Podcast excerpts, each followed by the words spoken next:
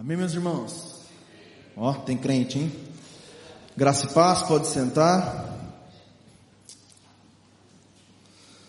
Mais uma vez, uma honra estar aqui para ministrar a palavra.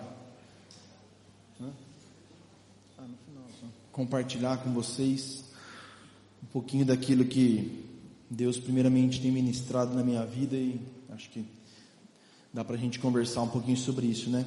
Um tema dessa vez um pouco mais, confesso que dessa vez eu tô mais, ah, porque é eternidade, né? Eu, eu pelo menos nunca fui para lá, então é difícil falar de algo que a gente, né? Não...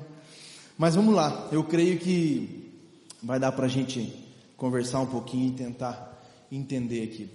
É, não no último culto, no anterior, o Lincoln trouxe a palavra aqui sobre a eternidade a respeito, sobre a perspectiva de lugar, né? Então a eternidade como um lugar que obviamente todos nós queremos ir depois da que encerrar o nosso tempo aqui, né? Que o nosso cronômetro aqui encerrar.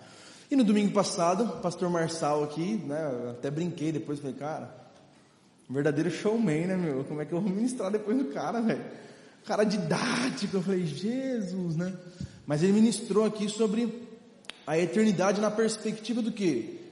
Basicamente ele de um processo, né, de uma corrida, usou até o versículo da corrida, falou do Vanderlei Cordeiro, né? E quando eu soube que eu ia ministrar, eu falei, mano, é o versículo da corrida que eu vou usar. E eu vou falar do Vanderlei Cordeiro, que não desistiu. Aí o pastor Marçal veio aqui, não só usou o versículo, mas falou até do Vanderlei Cordeiro. E eu dou graças a Deus porque foi muito melhor do que eu faria. E isso aí eu vejo como uma confirmação, amém? Daquilo que a gente precisa falar. E graças a Deus, pastor, obrigado, porque foi muito ministrado mesmo. Pela maneira que você trouxe, que foi muito didático e abençoou muitas nossas vidas. Hoje, já que a gente está encerrando esse período de falar sobre a eternidade, né, a partir do domingo que vem a gente começa um novo tema, eu queria tentar, e eu digo tentar mesmo com toda humildade, né, fechar esse assunto utilizando esses dois aspectos: o local, eternidade como local, e eternidade como processo também, tá? Então vamos lá, para a gente entender um pouquinho do contexto. E eu vou tentar ir de Gênesis a Apocalipse, tá? Vamos ver se eu consigo aqui, já que a gente está falando de eternidade. Então vamos lá, né? No princípio, sabem, né? No princípio, a terra era sem forma e vazia. E o Espírito parava sobre as águas, né? Eu ia até fazer uma pergunta aqui, mas deixa quieto, vamos lá. É o fenômeno que nós, cristãos, denominamos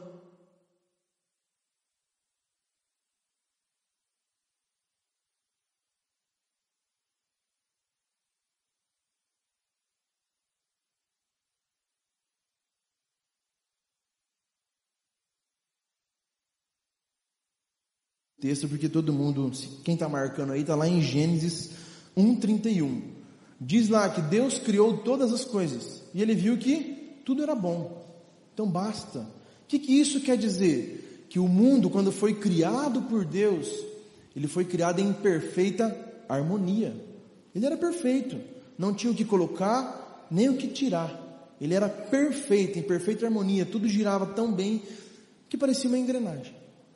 E de tão bom que tudo isso era, Deus ainda nos criou, e aí está lá em Gênesis 1, 26, Ele nos cria, homem e mulher, a imagem e semelhança dele próprio. Está escrito isso lá. Nos criou a imagem e semelhança dele mesmo. Ao ponto então de dizer que até nós, seres humanos, fomos criados de maneira perfeita. A imagem e semelhança do próprio Deus. Então estava tudo certo. Mundo perfeito, coisa linda, tudo girando certinho em harmonia, em ordem, formado da melhor maneira que fosse possível. Porém, um pequeno acontecimento causou uma ruptura nessa perfeição, que é o pecado. Então, o pecado, quando ele entra no mundo, ele causa essa ruptura. E tudo aquilo que estava em perfeita harmonia, é como se a gente jogasse areia na engrenagem, sabe aquele ditado? Foi parou. Acabou. Porque o pecado destruiu essa harmonia, essa ordem, essa perfeição que existia desde a criação. Então esse pecado, esse, o pecado causou essa confusão que traz consequências para nós até os dias de hoje. infelizmente, né? Traz consequências até o dia de hoje, como nós sabemos, porque nós não vivemos hoje da maneira que nós somos criados para viver lá na, na, na criação, nesse ato que nós chamamos de criação. Então, por meio disso, toda a criação, não só seres humanos, mas toda a criação sofreu consequências. Olha a responsabilidade. Deus criou o homem para cuidar do jardim, para cuidar daquilo que ele fez de perfeito. E por conta de um ato errado nosso, traz consequências não só para nós, para nossa espécie, mas para todo mundo. Animais, clima, enfim, tudo, tá? E entre essas consequências, obviamente, talvez a principal consequência está o quê? A morte. Não só a morte física, porque nós somos criados para ser eternos, também fisicamente. O pastor Marçal disse que ele colocou a eternidade em nosso coração. Está lá em Eclesiastes 3,11. Ele fez tudo apropriado ao seu tempo. Também colocou no coração do homem o desejo profundo pela eternidade. E sabe por quê que essa consequência de morte física traz tanto impacto para a gente, ao ponto de ser a coisa mais democrática do mundo? Todo mundo vai passar, rico, pobre, branco, preto, todo mundo vai passar, é a coisa mais democrática do mundo, e todo mundo sabe disso, e todo mundo espera isso acontecer um dia. Mas a gente nunca está preparado. Pode ser a pessoa mais doentinha, você fala, ó, oh, de hoje não passa, de amanhã não passa, estou preparado. Você nunca está preparado. Você nunca está preparado. Porque nós não fomos criados para morrer. Nosso coração clama pela eternidade. Mas, além da morte física, a morte espiritual, talvez não. Com certeza é a consequência pior de todas elas. A pior consequência, porque além de morte física, nós também podemos morrer espiritualmente e ser condenados eternamente, e eternamente destituídos da glória e da graça de Deus, da misericórdia e do amor dele. Mas, Deus, na sua infinita bondade e misericórdia, ainda assim, logo após o pecado, ele fala assim: Isso não pode ficar desse jeito. E aí o que, que ele faz? Ele expulsa Adão e Eva do jardim. Fala: Ó, aqui não dá mais, vocês precisam ser expulsos. E eu não sei vocês, mas eu sempre aprendi pelo mundo, pela ideia que o mundo passa, e até muitas vezes dentro da igreja, o que? Olha, por conta de deles terem comido o fruto proibido, eles foram expulsos do jardim, é um castigo de Deus. E sabe que na verdade isso está errado? Porque o fato de Deus expulsar Adão e Eva do jardim é o primeiro gato de grande misericórdia. Porque lá em Gênesis está escrito o que? Em Gênesis 3, 22 e 23. Eu vou até abrir aqui para a gente ler. Gênesis 22, 23, 1, 22, 23, 22 ao 24, está escrito assim: Então, o Senhor Deus disse o seguinte: Agora o homem se tornou como um de nós, pois conhece o bem e o mal. Ele não deve comer a fruta da árvore da vida e viver para sempre. Por isso, o Senhor Deus expulsou, expulsou o homem do jardim e fez com que ele cultivasse a terra da qual havia sido formado. Existiam duas árvores no centro do jardim, acho que todo mundo sabe disso: a árvore do conhecimento do bem e do mal e a árvore da vida. Deus fala assim: você pode comer de tudo, menos do conhecimento do bem e do mal. E isso é muito claro para a gente, né? Porque quando a mãe, nossa mãe, nosso pai falam, você pode fazer tudo, menos a gente quer o que não pode, né? E aí que Adão e Eva fazem, vão lá e comem o fruto que não poderia, o único fruto que não poderia. Então Deus fala assim, poxa, agora que eles conhecem, Vamos expulsar eles do jardim, vamos tirar eles. Porque senão corre o risco deles comerem também o fruto da vida. E aí eles se tornarem pecadores eternamente. Então, aquilo que o mundo prega como castigo, na verdade é o primeiro ato de misericórdia de Deus ainda dentro do jardim, tá?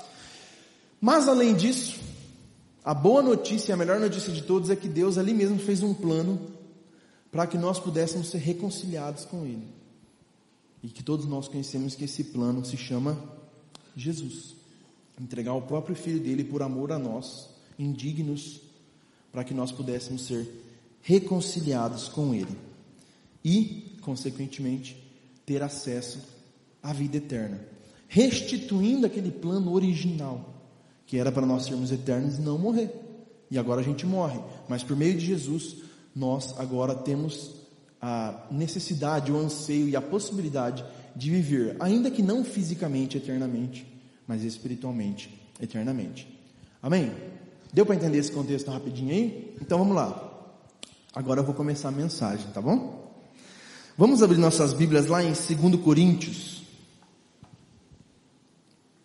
3, do 1 ao 18. A gente vai ler bastante hoje, tá?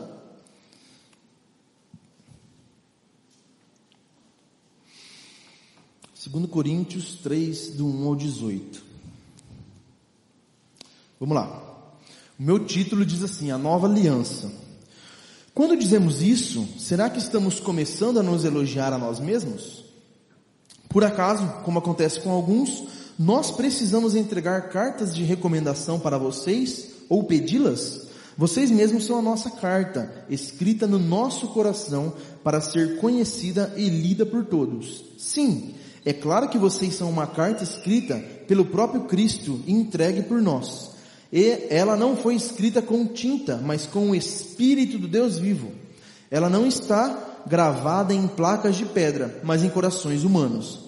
Dizemos isso por causa da confiança que temos em Deus, por meio de Cristo. Em nós não há nada que nos permita afirmar que somos capazes de fazer esse trabalho, pois a nossa capacidade vem de Deus.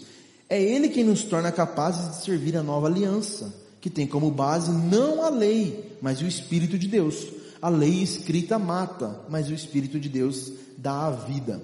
Quando a lei que traz a morte foi gravada em placas de pedra, a glória de Deus apareceu e o rosto de Moisés ficou brilhando. O brilho do seu rosto já estava desaparecendo quando ele entregou as placas ao povo de Israel.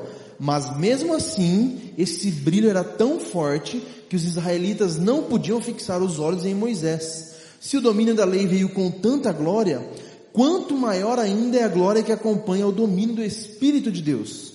A lei que condena as pessoas teve glória, porém, muito mais glória tem o Espírito que traz a salvação. Pois a glória que antes era tão grande não é mais nada por causa da glória de agora, que é muito maior. De modo que, se houve glória naquilo que durou somente um pouco de tempo, muito mais glória tem aquilo que dura eternamente. E porque temos essa esperança, agimos com toda confiança. Nós não fazemos como Moisés, que cobria o rosto com um véu para que os israelitas não pudessem ver o que o seu brilho estava desaparecendo. Mas eles não queriam compreender, e até hoje, quando eles leem os livros da antiga aliança, a mente deles está coberta com o mesmo véu. E esse véu só é tirado quando a pessoa se une com Cristo. Mesmo agora, quando eles leem a lei de Moisés, o véu ainda cobre a mente deles. Mas o véu, por ser tirado, como dizem as Escrituras Sagradas, o véu de Moisés foi tirado quando ele se voltou para o Senhor. Aqui a palavra Senhor quer dizer o Espírito, e onde o Espírito do Senhor está presente, aí existe liberdade.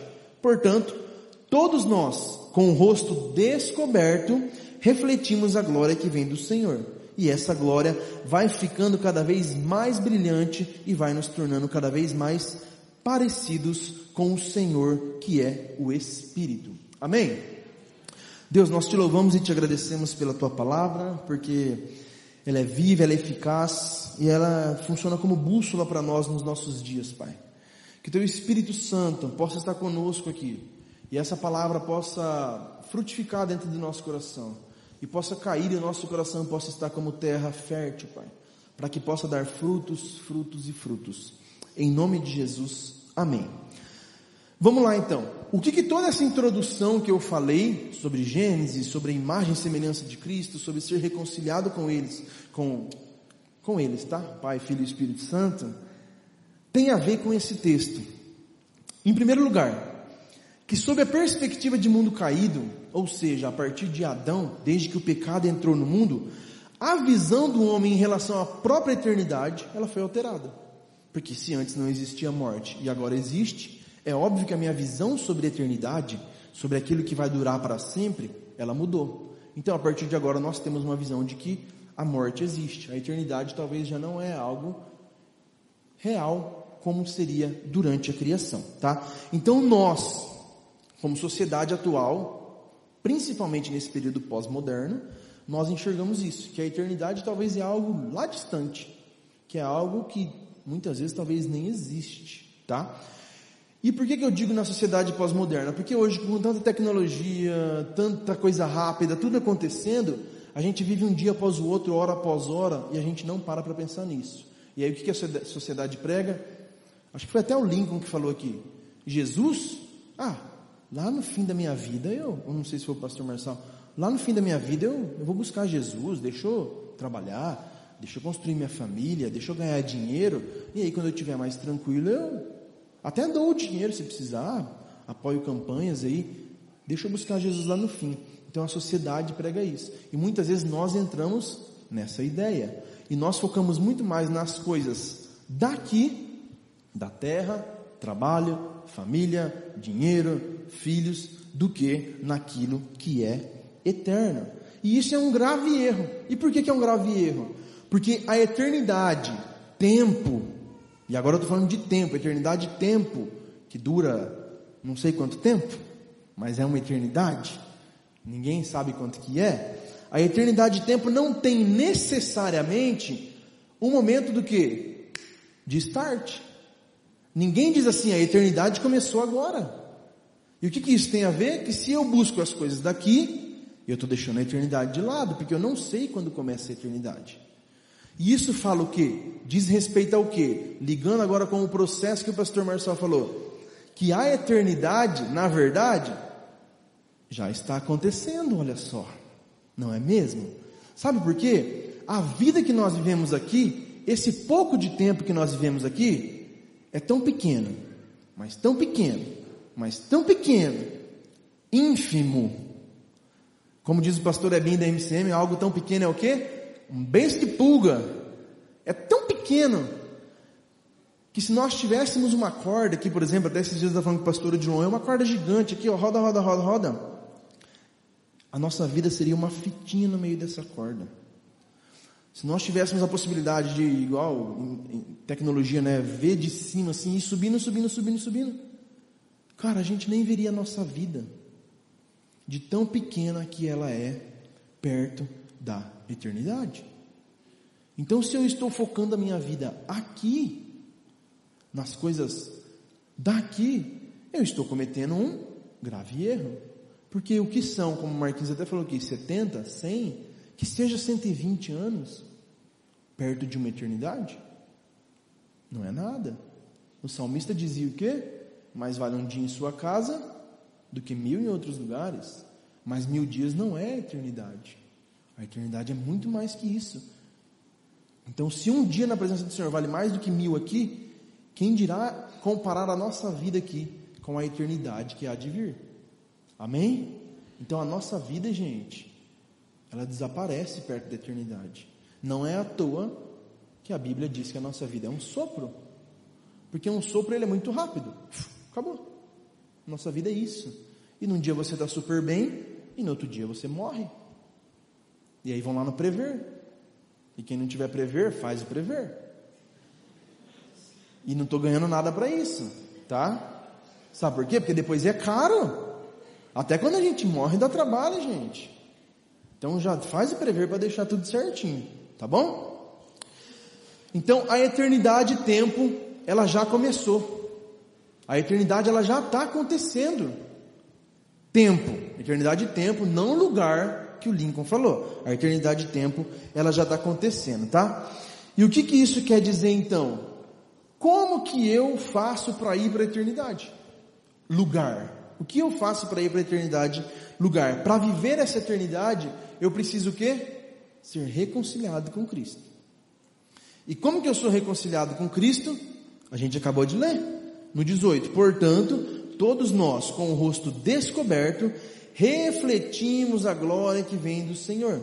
E essa glória vai ficando cada vez mais brilhante e vai nos tornando cada vez mais parecidos com o Senhor, que é o Espírito.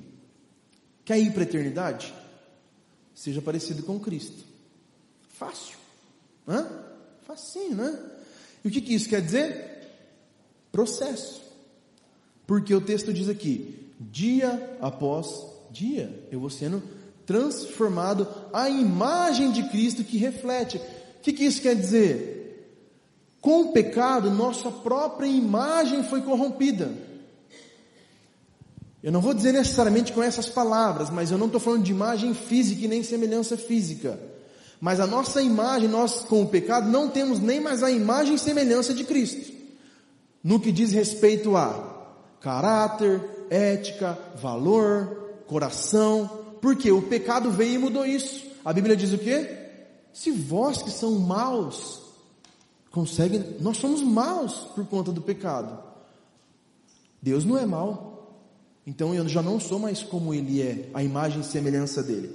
Mas, por conta da vida de Jesus, do ato de Jesus, eu tenho a possibilidade de ser reconciliado com Ele. E aí, dia após dia, essa corrida que o pastor Marçal pregou, esse processo, eu vou indo, dia após dia, dia após dia, dia após dia, e a minha imagem, ela é reconstruída.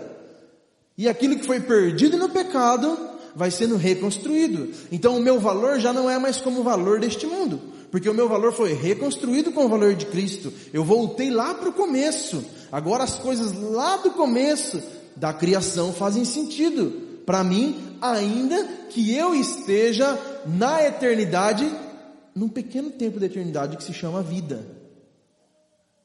Porque se a eternidade é tudo, e quando eu morrer, eu para eu ir para a eternidade, eu preciso ter um caráter semelhante ao de Cristo, estatura de varão perfeito. E antes Adão, antes do pecado, era estatura de varão perfeito? Isso só pode dizer que o meio também precisa ser. Oh meu Deus do céu. E por que, que a gente não é? Porque a gente ama o pecado. É simples, porque o pecado é gostoso. Até ouvi uma frase essa semana, né? O crente desviado, ele não peca gostoso. E não peca, nem para isso a gente serve. Porque você peca é bom na hora, mas depois você, isso é imprestável. Meu Deus, que vergonha que Deus tem de mim. Fiz de novo. Pedi perdão cinco minutos atrás. Cinco minutos às vezes é muito até. Por quê? Porque eu não estou sendo reconciliado. Não estou sendo o quê? Refletindo a imagem de glória em glória. E com isso a vida vai passando, e a vida passa rápido, eu posso perder a eternidade. Meu Deus. Imagina eu perder a eternidade por conta de algo tão pequeno que aconteceu num lugar tão pequeno que a gente chama de beijo de pulga. É válido isso? Não é válido. Então, para que eu possa viver a eternidade, tempo, toda essa eternidade, na eternidade, lugar, eu preciso o quê? estar sendo transformado diariamente. Dia após dia, reconciliados com Jesus, refletindo a imagem dele, conforme diz o texto aqui, olhando como, algumas versões dizem, olhando como se fosse um espelho, refletindo a imagem de Cristo na minha vida. Então, para eu pensar na eternidade, duas coisas. Eu preciso entender que ela é um processo e que aqui é uma parte da eternidade que eu estou vivendo já, porque se a eternidade é todo o tempo, por que aqui não seria eternidade? E quando a gente fala de eternidade, lugar, igual o Lincoln pregou, lugar maravilhoso, beleza. Mas essa eternidade de lugar é uma outra fase, é como se fosse uma outra fase. Como se a gente passasse, ó, agora a eternidade é isso, vai ser aqui nesse lugar. Eu preciso então pensar que tudo isso é um processo, que eu preciso ser transformado nesse sentido. E que esse processo só é possível por meio de Jesus. Porque aqui no texto diz: Jesus veio para a nova aliança, não mais pela lei, mas agora pelo Espírito do próprio Deus. E por meio desse Espírito, eu sou transformado dia após dia e passo a refletir a imagem de Cristo. Então, se nós queremos a eternidade, lugar e viver eternamente tempo, eu preciso ser transformado dia após dia pela figura de Jesus, para que a minha imagem possa voltar a ser gradativamente a imagem e semelhança do Deus Criador. Olha que coisa louca isso. Como pode passar tanto tempo? Amém? Deixa eu dar uma corridinha. Meu Deus, deixa eu dar uma corridinha. E como que eu me torno mais parecido com Cristo? Separei alguns pontos aqui, eu pretendo passar de maneira muito rápida. Tá? E coisa que todo mundo aqui já sabe, mas eu acho que às vezes a gente precisa dar uma reforçada, né? Então vamos lá. Primeiro, primeira característica que eu preciso ter para ser mais parecido com Cristo enquanto eu vivo esse pequeno espaço da eternidade chamado vida, para participar desse processo de ser mais semelhante a Cristo. Primeiro lugar, não ter o mundo como molde. Romanos 12, 2 vai dizer o seguinte: Não vos conformeis com este século, mas transformai-vos pela renovação da vossa mente, para que podeis experimentar qual é a perfeita, agradável e boa, boa, perfeita e agradável vontade de Deus. Versículo do insight. Então fica muito fácil citar assim decorado, né? É o versículo que deu origem para o insight, tá bom? Mas o que isso quer dizer? Que por meio da reconciliação com Cristo, que a gente acabou de ler aqui em, em 2 Coríntios, nós somos transformados. E não só eu fisicamente, não só eu coração, mas a minha mente é renovada. E o que, que acontece? Eu não me conformo com o mundo, e aqui conformo, o texto original, tem o um sentido de forma, de formatação. Então é para você não se formatar com o mundo. Não vos conformeis com este século, não seja a forma deste século, mas se transforma pela renovação da sua mente. E essa renovação ela só acontece por meio de Jesus. Ela só acontece enquanto eu sou impactado dia após dia nesse processo. E aí sim tudo começa a fazer sentido. Porque a eternidade não faz sentido nenhum para o mundo. O mundo vai dizer o quê? Você tem que trabalhar, ralar pra caramba até uns 50 anos. Hã? Para quem está bem, né, Nil? Você conseguir um dinheiro bom, quem sabe fazer um investimento ali, você consegue se aposentar. Se não, meu amigo, aposentar vai ser no prever. Olha só. Porque você nunca vai parar de trabalhar, meu amigo. E o mundo prega isso.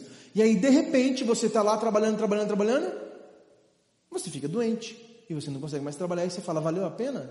E aí acontece alguma coisa, você fala, nossa, perdi tanto tempo com os meus filhos, valeu a pena? Nossa, eu podia ter adorado tanto mais a Deus, ter conhecido tanto, ter estudado mais, ter tido tantas experiências, valeu a pena? Gente, eu penso isso frequentemente. Todo sábado que eu chego aqui no Insight, ou que eu chego domingo aqui na igreja, eu falo, meu Deus, que semana foi essa? Poderia ter vivido tanto mais coisa com o Senhor. E é vergonhoso. Mas às vezes eu confesso que eu chego aqui e falo, Deus, eu acho que eu não falei com o Senhor essa semana. Lembra do ativismo que eu preguei esses dias? Olha lá, eu estou cumprindo a agenda. Misericórdia. Então eu preciso transformar a minha mente na figura de Cristo. Ele vai me transformando diariamente, para que eu possa refletir a imagem dele, passar a entender realmente o valor da eternidade aqui nessa vida, porque a eternidade já está acontecendo. Beleza? Segundo ponto. Eu preciso o quê? Entender que nada nessa terra se compara à eternidade. Nossa, que hipocrisia, né? Falar da boca para fora é muito fácil, realmente é fácil. Porque a primeira dificuldade que a gente tem, a gente fala: Meu Deus, por que, que você me fez? Se for para viver desse jeito aqui, eu prefiro não viver. Me mata, Senhor. Não é verdade? Não, você não está me vendo, não, Deus. Que isso? Tua palavra está escrita assim, ó. Se atentamente ouvir a Deus. E a gente dá de dedo na cara de Deus. Mas por quê?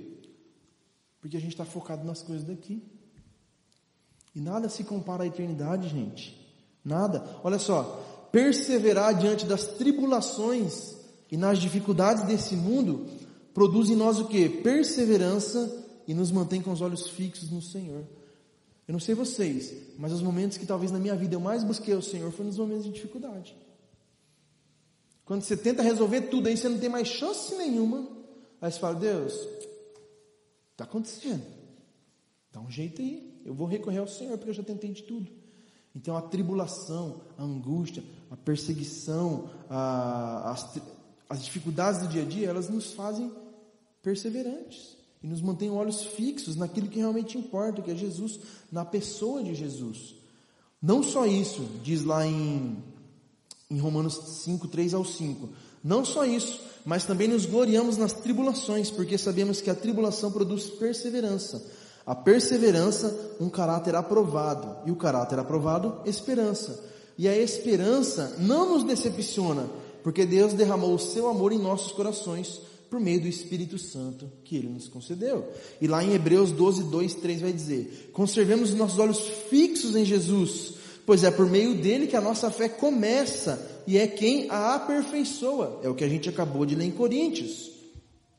Ele não deixou que a cruz fizesse com que ele desistisse. Pelo contrário, por causa da alegria que lhe foi prometida, ele não se importou com a humilhação de morrer na cruz. E agora está sentado ao lado direito do trono de Deus. Pensem no sofrimento dele e como suportou com paciência o ódio dos pecadores. Assim vocês não desanimem, não desistam. Meu Deus, que versículo! Se Jesus não desistiu sabendo o que ia acontecer, e se alegrou por conta daquilo que viria, a salvação, a eternidade nossa junto com Ele, quem sou eu para desistir, meu Deus do céu? Quem sou eu para não perseverar? Se eu tento ser a imagem e semelhança de Jesus, eu tenho que tentar pelo menos perseverar. E aí a gente pode citar exemplos, né? Tem um versículo que, meu, toda vez que eu leio, eu falo, Jesus, tem misericórdia da minha vida. Se eu não me engano, é em Atos. Cara, os versículos lá, ó, chicoteados. Os caras arrebentaram os caras. Sabe o que eles fizeram? Saíram rindo. Mano, que louco. Os caras arrebentaram a gente aqui, ó. É sinal que está dando certo. É sinal que a gente está fazendo a coisa certa. Porque Jesus falou que a gente seria perseguido. Então, se eu estou sendo perseguido aqui, eu estou me alegrando, porque eu estou cumprindo o papel. Meu, isso me intriga de um jeito. Porque a primeira perseguição que vem na minha vida, eu vou para o chão. Eu vou para o chão e eu fico desanimado eu não quero mais vir na igreja. Marquinhos falou ali, né? Quem já pensou em desistir? A tia Marlene falou, ontem. Eu falei, hoje. Ganhei! Eu já não queria nem ter vindo aqui ministrar, mas enfim. Jó, cara, Jó, todo mundo lá, amaldiçoa o teu Deus. Amaldiçoa o teu Deus. E ele, não. Não. Sabe? É, vou passar um pouquinho do tempo, tá, gente? Se estiver ruim, depois vocês reclamam com o pastor Gabriel. A maioria acho que de vocês aqui sabem, né? Mas eu vou resumir aqui. Eu e a Rá, quando a gente casou, a gente tinha, acho que o sonho óbvio de todo mundo, ou da maioria das pessoas, que é ser pai e mãe, cara. A gente sempre gostou de criança, sempre brincava com as crianças que da igreja, tio para cá, tio para lá, joga para cima, joga para baixo. E aí, uma vez a gente estava viajando, fez uma viagem super top, fora do país, e chegou lá, a Rafa falou assim, amor, eu tô grávida. E, nossa, que alegria, né? Uma viagem top. Eu, ainda bem que ela contou lá, porque se tivesse contado antes eu já tinha cancelado. Eu falei, esse dinheiro aí já vai, né? E aí, cara, alegria, tal, tal. E um dia a gente estava lá, de repente, a Rá começou a se sentir mal e, enfim, acabou a viagem pra gente. A gente ia para um outro lugar, acabou nem indo. E devia ter ido, porque agora ela fica me cobrando, porque era uma promessa que eu tinha feito. E eu não sei quando eu vou conseguir cumprir de novo, entendeu? E quando a gente chegou no Brasil, a primeira coisa que a gente fez foi. A gente ia ficar dois dias no Rio ainda. E a primeira coisa que a gente fez foi ir no hospital e passamos uma tarde inteira lá. E a mulher falou assim: Ó, é, pelo exame aqui, é, a Rá tinha feito exame já beta, tudo certinho. A mulher falou: ó, pelo ultrassom, é, aparentemente o nem lembro mais como que é o nome. O saco gestacional já está num formato que o corpo está expelindo. Então, em breve você deve ter um aborto e e aí no fim comprovou-se o que, resumidamente, que era uma gestação anembrionária, que eu acho que fala, é de um.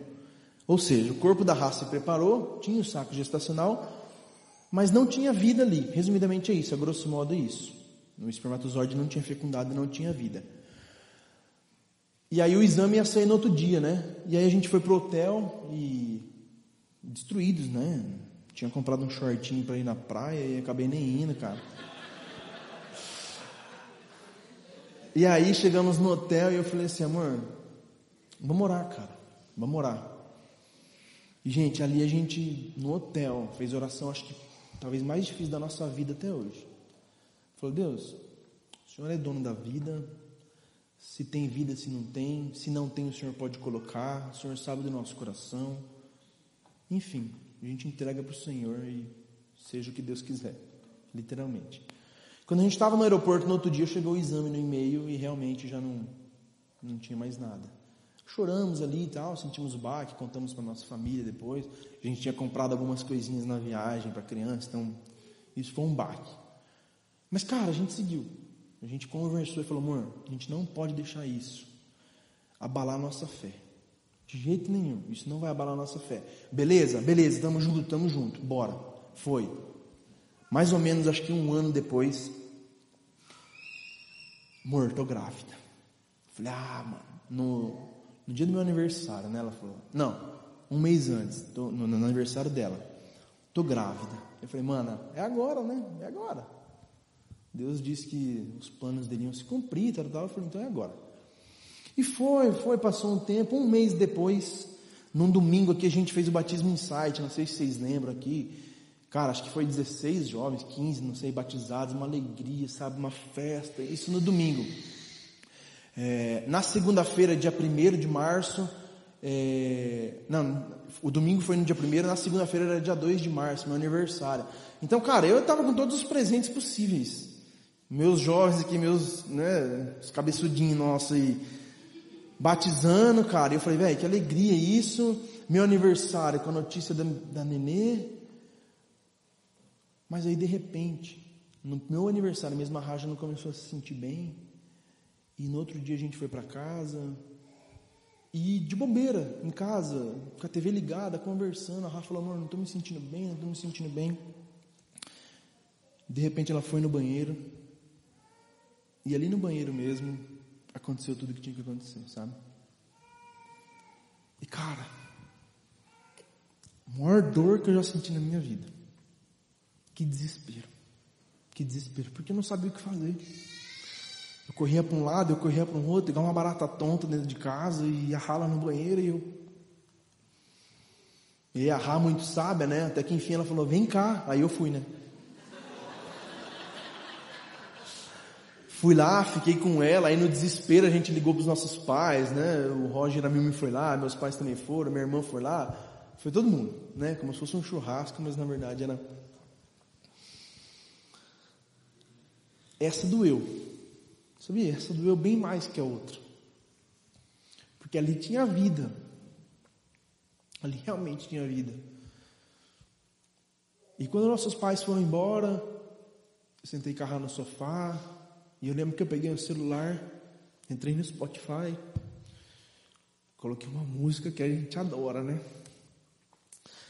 Ele continua sendo bom, ele continua sendo Deus. E nós dois ali chorando, chorando, chorando. E a música tocando. Ele continua sendo bom, ele continua sendo Deus. Um dia a gente aprende a confiar em um Deus que faz milagres, que ouve a nossa oração e que se faz presente ali. Mas Chega o dia de entender, até ouvir o não de Deus, mas sem duvidar, mas sem duvidar que Ele continua sendo bom e que Ele continua sendo Deus. A gente ali no sofá ouvindo essa música, e eu não quero aqui ser tá, é, um da pena da vida, mas a gente no sofá ouvindo a música, e o nosso bebê enrolado num, um papel higiênico dentro do lixo. Pesado, pesado. Mas amor, isso não pode abalar nossa fé. Embora, vamos embora, vamos embora. Passado um tempo, ah, teve um sangramento em casa, o que possivelmente foi um outro aborto. Terceiro, né? Contando a outra gestação. E eu confesso que ali a gente parou para refletir, sabe? Falou, amor, talvez não é para a gente ser pai. Ou talvez é para a gente ser pai e mãe por meio de adoção. Ou talvez os nossos filhos são os nossos jovens, nossos adolescentes. Beleza? Beleza. Vamos viver a vida? Vamos viver a vida? Vamos. Se for de Deus vai ser, se for de Deus vai ser. E aí vai, exame vai, exame vem, exame vai, exame vem. Uma médica revirou a rádio ponta cabeça e identificou que ela tinha. Como que é o nome mesmo? Trombofilia. O tratamento é uma injeção todo dia. Caro, tá? Mas a gente, graças a Deus, conseguiu pelo. E a médica falou assim: ó, como vocês já tiveram esse aborto, esse possível terceiro aborto, eu sugiro que vocês comecem a utilizar o remédio antes, porque o remédio basicamente ele não deixa o sangue travar ali e alimentar a criança. A gente falou, tá bom, beleza. Gente, no primeiro mês que a gente usou o remédio, a gente pegou Covid, né? Acho que todo mundo, né? Mas enfim. Mais de uma vez, inclusive. E a gente foi fazer o exame. A hora que a Rafa foi fazer o exame, ela falou assim: doutora, faz o teste do Covid, mas também faz um beta, que eu tô suspeito, eu posso estar grávida. Beleza. Chegamos em casa, da saiu o exame, meu exame positivo. Aí a gente, meu Deus, né? Vou morrer porque. Todo mundo falando que gordinho morria de Covid, velho. Eu falei, velho, chegou minha hora. Bateu um desespero, rapaz. E aí, ah, o que, que faz agora, né? Espera, é fazer o quê, né? É o que os médicos falavam.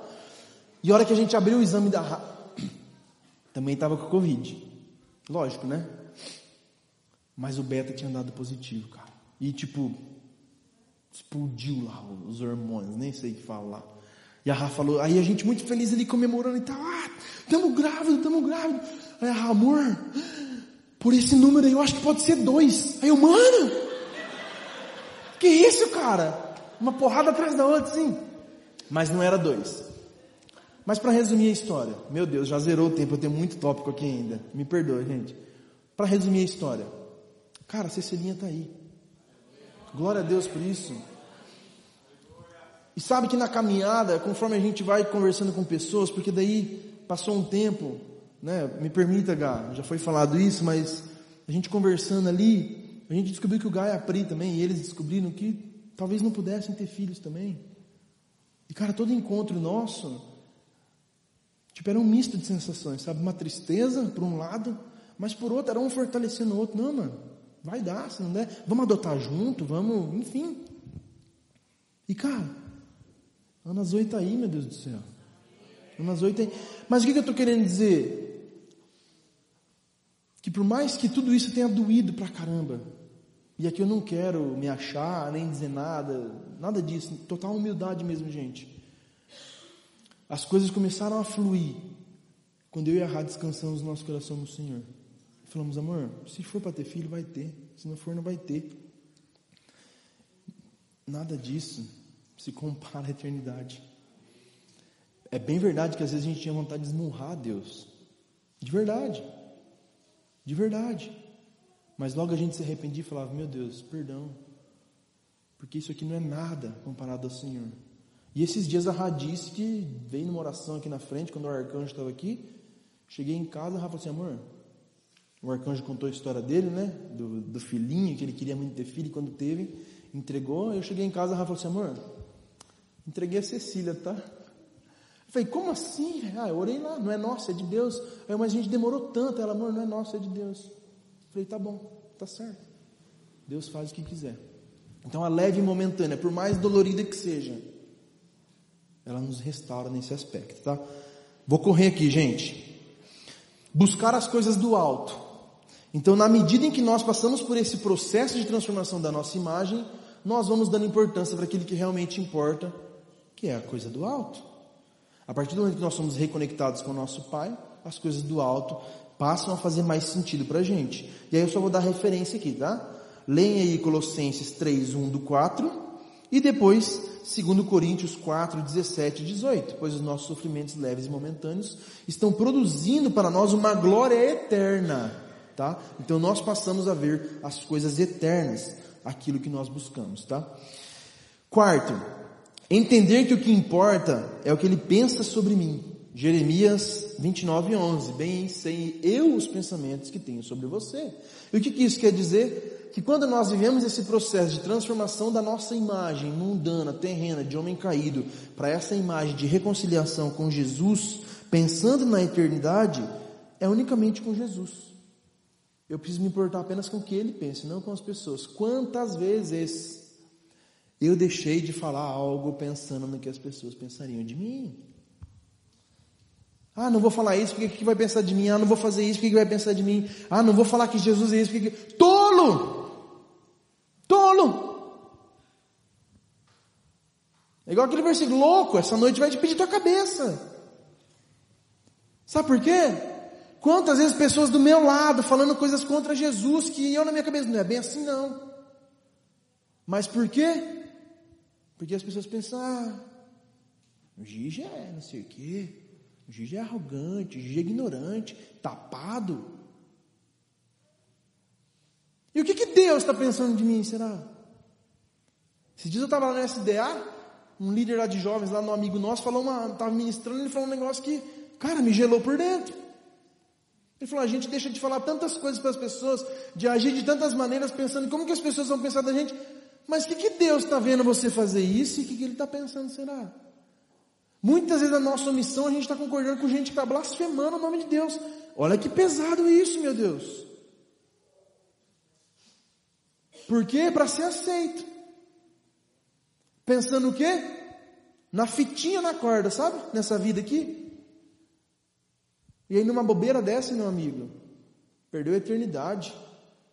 Eu lembro que uma vez eu estava na. Já vou terminar. Não, tô, tô muito. Past... Nossa, estou igual o pastor mesmo, falando que vai terminar e não termina, né? Me perdoa, gente, mas é que. Eu espero que esteja sendo bom para vocês, igual está sendo para mim, tá? Mas vamos lá. Eu lembro que uma vez eu estava na escola, a Daile Maria Leite. Hã? Estava na oitava série, oitava primeiro ano. Oitava série é o que? 14 anos? É, né? Na nossa época era, né? 14, 15 anos eu tinha. E, gente, 14, 15 anos eu estava vivendo o ápice da minha vida espiritual. De verdade. Já estava aqui no louvor com 14 anos, ia te amar lá. E eu, não, mano. Lenha, filho, lenha, moldando, sabe? Moldando. E hoje eu sou grato a te amar, não. Porque tanta porrada que eu tomei. Mas que me moldou me moldou. É ou não é? Quem é? É ou não é? Quem é ou não é? Messias, pastor Messias, olha. O senhor é o Messias mesmo, porque... Mas vamos lá. Quem conheceu essa Marla de hoje, gente? É um doce. A voz do povo. Vamos lá, vamos lá. Vamos lá, senão a gente não sai daqui hoje. Então eu estava no ápice ali, sabe? Não só eu, mas a molecada aqui também. Eu, o Gá, Pastor Gabriel, o Maguila, é, Jean, amigo nosso, cara, Rodrigo também estava junto. E ó, a gente saía daqui, meu, a pé, ia lá na casa da Elaine de noite, para orar junto. E a gente foi batizado no Espírito Santo lá, cara. E acabava a oração e não, vamos continuar orando. E voltava para casa, nossa, estou cansado. Não, ora, lê a Bíblia, não importa se é uma hora, duas horas. Estava no ápice. De verdade, no ápice da minha vida espiritual. E aí isso refletiu no meu comportamento no dia a dia.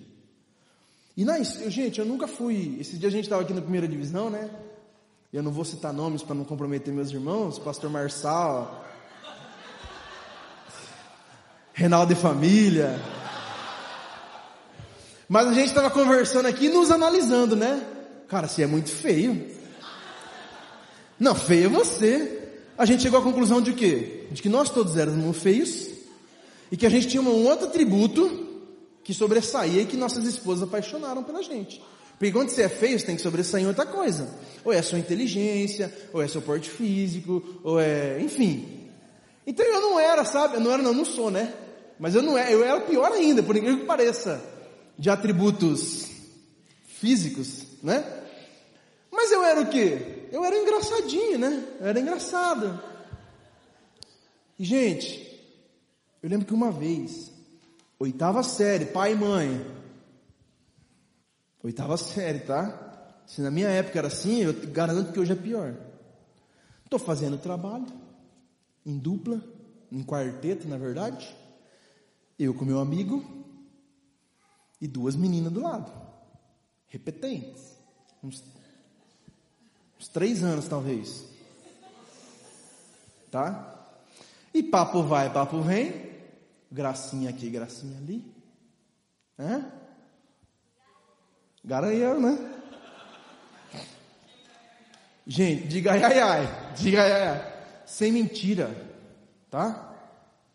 As duas meninas falaram assim, viu? Meu pai e a mãe estão tá viajando.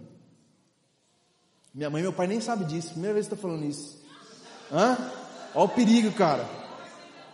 Agora já foi, né? Não, tem janta sim, porque você vai ficar orgulhoso do que eu vou dizer agora. As duas meninas falaram assim. Gente está vendo, meu pai e minha mãe tá viajando, meu irmão está viajando. Vocês não querem ir lá em casa? Para a gente. Não preciso terminar a frase, né? 14 anos, gente. Só o chassi do grilo. Eu tinha 70 quilos, cara. Faz tempo, faz tempo. E, gente, eu fui lá. E eu fiz com a menina que eu tinha que ir. Você vê com minha esposa, cara, isso. Esses dias eu falei isso no insight, né? Eu contei essa no insight para assustar, todo mundo ficou assim. Aí a Raíssa estava rindo no fundo e falou, larga de ser mentiroso, mentira na frente, né? Mas brincadeira, foi só para descontrair. Mas aconteceu isso mesmo. E eu não fui, cara. Eu não fui.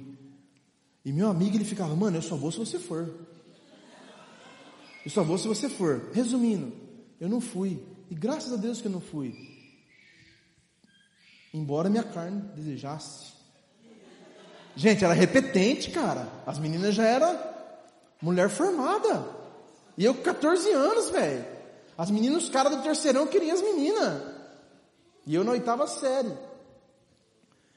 Mas sabe o que, que me dói quando eu lembro dessa história hoje? Não é porque eu não fui. Mas o que me dói é que eu não falei para elas, olha, eu não vou. Porque eu acredito nisso e nisso e nisso. Eu não vou porque isso é errado perante aquilo que eu acredito. Gente, eu fiz uma acrobacia, inventei não sei o que para justificar que eu não ia. Tudo para não dizer o quê? Que eu não acredito. Olha, eu não vou por causa disso. Tudo pensando no que as pessoas falariam sobre mim. Nossa, não foi porque é crente. Já tinha apelido de pastor na escola, né? Se, eu, se essa história rolasse. Hoje eu me arrependo de não ter dito isso. Deixa eu deixar claro, né? Então, gente, muitas vezes a gente deixa de falar coisas e deixar claro pontos que vão de acordo com a nossa fé, que defendem a nossa fé. Para com isso, gente. O que importa é o que ele pensa da gente. Os dois últimos pontos, vai, bem rapidinho. Pode vir o louvor aqui, vai, já sobe aqui para a gente ganhar tempo. Já vai fazendo um fundinho aqui para eu fazer o apelo. Mas vamos lá, os dois últimos pontos. Eu me transformo na imagem de Cristo, pensando na eternidade. Quando eu vivo uma vida de santidade, eu tenho prazer nisso. Gente, não tem coisa mais gostosa. Talvez eu estou generalizando, vai, para vocês, não sei para vocês. Mas quando eu sou tentado em algo e eu não peco. E passa aquele pecado ali, passou e eu falo, mano, hoje não, Satanás. Hoje não. Só que, e isso eu estava conversando essa semana com os irmãos, e eu lembro uma frase do pastor Sérgio, ele falou, gente, a gente precisa amar Jesus ao ponto de não pecar por amor a Jesus e não por medo da consequência. Então, na vida de santidade, eu viver em santidade, eu ter prazer nisso, é justamente isso. É eu estar vivendo em santidade porque Jesus o Senhor é o que mais me importa, Pai. O relacionamento com o Senhor é o que mais me importa. Não importa o que estão pensando, não importa o que estão falando, não importa se vão me criticar na internet, não importa se vão me cancelar, se vão me chamar de ignorante, de hipócrita. É a minha vida contigo, Senhor. É a minha vida contigo. Eu te amo a tal ponto, Deus, de não querer te magoar. Gente, quantas coisas eu deixo de fazer que eu até gostaria, mas que eu sei que às vezes vai magoar vai deixar ela triste, Talvez não vai nem magoar, mas ela, eu sei que, ah, não queria, queria que você ficasse aqui, por exemplo. E eu não faço para não magoar ela. Quanto mais Jesus, meu Deus do céu. Porque eu amo a Rá, de paixão, o amor da minha vida. Olha que declaração top. Já passamos por poucas e boas. Mas com todo respeito, meu amor, a Rá não pode ser nada perto de Jesus. E hoje a gente vive isso, a idolatria de filhos, a idolatria de relacionamentos, a idolatria de. A gente coloca tudo isso acima de Jesus. Então a santidade. Eu preciso amar a santidade e ter prazer nela. por amor a Jesus. Tem uma música do resgate que diz, né? Viver cada dia como se eu estivesse às vésperas da sua volta. Meu Deus, eu queria ter escrito isso. Eu queria ter escrito essa música. Porque a nossa vida aqui na terra, nesse pequeno trecho, nessa pequena fatia da eternidade que se chama vida, ela tem que ser essa música. É eu viver dia após dia como se eu estivesse às vésperas da volta dele. Mas não. A gente foi corrompido pela imagem do mundo e a gente acha que Jesus vai voltar daqui 30 anos. E daqui 30 anos, passa rápido, gente. Mas ele pode voltar amanhã. Talvez não para todo mundo, mas para mim. Aí eu posso estar. Esses dias eu sofri dois acidentes de moto na mesma semana. Caí na segunda e caí na sexta. Comecei e fechei a semana. Top demais. E se tivesse sido pior? Hã? E aí? Vocês iam lá no Prever lá comer pão de queijo pelo menos. Mas será que eu ia para a eternidade? Último ponto, vamos ficar de pé para a gente orar já. Conhecer e fazer Deus conhecido. João 17, 3 diz: E a vida eterna é esta. Obrigado, Pastor Sérgio, pelo versículo. Me ajudou muito, de verdade. E a vida eterna é esta: que te conheçam a ti, o único Deus verdadeiro, e a Jesus Cristo, a quem tu enviaste. A Bíblia está dizendo que a eternidade é o quê? Conhecer a Cristo, meu Deus do céu. Mas não só conhecer, fazer dele conhecido também. E aí eu deixo de falar dele para as pessoas com vergonha, com medo de que as pessoas vão dizer. E gente, eu estou ministrando para mim aqui primeiramente. Quantas vezes eu tive vergonha? Vergonha de falar de Jesus. Vergonha do Evangelho, misericórdia. Misericórdia. Não tem vergonha de tanta coisa, mas do Evangelho eu vou ter. Aquele que me comprou, que me resgatou, que me salvou. Simplesmente para não arrumar confusão. Para, ah, você tem seu Deus, eu tenho o meu, está tudo bem. Gente, isso é pecado. Sabe por que é pecado? Porque se a pessoa tem um Deus que não é o mesmo do nosso, o nosso Salvador, eu estou pecando em falta de compaixão com essa pessoa. E eu não estou amando esse meu irmão como Deus manda eu amar. Porque se eu amasse, eu me importaria com ele, ao ponto de apresentar Jesus, mostrar o que ele fez na minha vida, a transformação que ele é capaz para mudar a vida dela. Mas não, ela está indo para o inferno por minha culpa. E o inferno existe, irmão. O inferno existe. E como diz a tia Marla, uma figurinha que circula nos grupos de WhatsApp, o inferno foi feito o crente. Misericórdia. Misericórdia, mas é verdade. Porque a gente vem aqui todo domingo, todo sábado, toda terça, vem na reunião de madrugada, Jesus. Mas a gente não é transformado diariamente a imagem que a gente leu aqui. A gente não faz o nome dele ser conhecido. Então, gente, eternidade não começa depois da morte. A eternidade já está rolando. Já está rolando. E cabe a nós nos permitirmos ser transformados por Jesus, dia após dia, refletindo a imagem dele, deixando toda dor, toda dor de lado desse mundo, deixando tudo aquilo que não é importante. Talvez é importante aqui, mas não na eternidade. Toda tribulação, toda angústia, mantendo os olhos fixos, sabe por quê? Porque Ele vai limpar dos nossos olhos toda lágrima, e não haverá mais morte, nem pranto, nem clamor, nem dor, porque todas as coisas antigas são passadas. E a gente se agarra nesse versículo para falar de eternidade e lugar depois que eu morrer. Mas Jesus é o princípio, é o fim, Ele é o alfa, Ele é o ômega. E Ele vai estar com a gente todos os dias. Então, se o Lincoln falou de eternidade e lugar, que é uma verdade, se o pastor Marcelo falou de eternidade, processo, eu quero falar de eternidade, pessoa, Jesus. Olha só que incrível. Princípio, fim, e vai estar com a gente todos os dias. Amém? Vamos orar?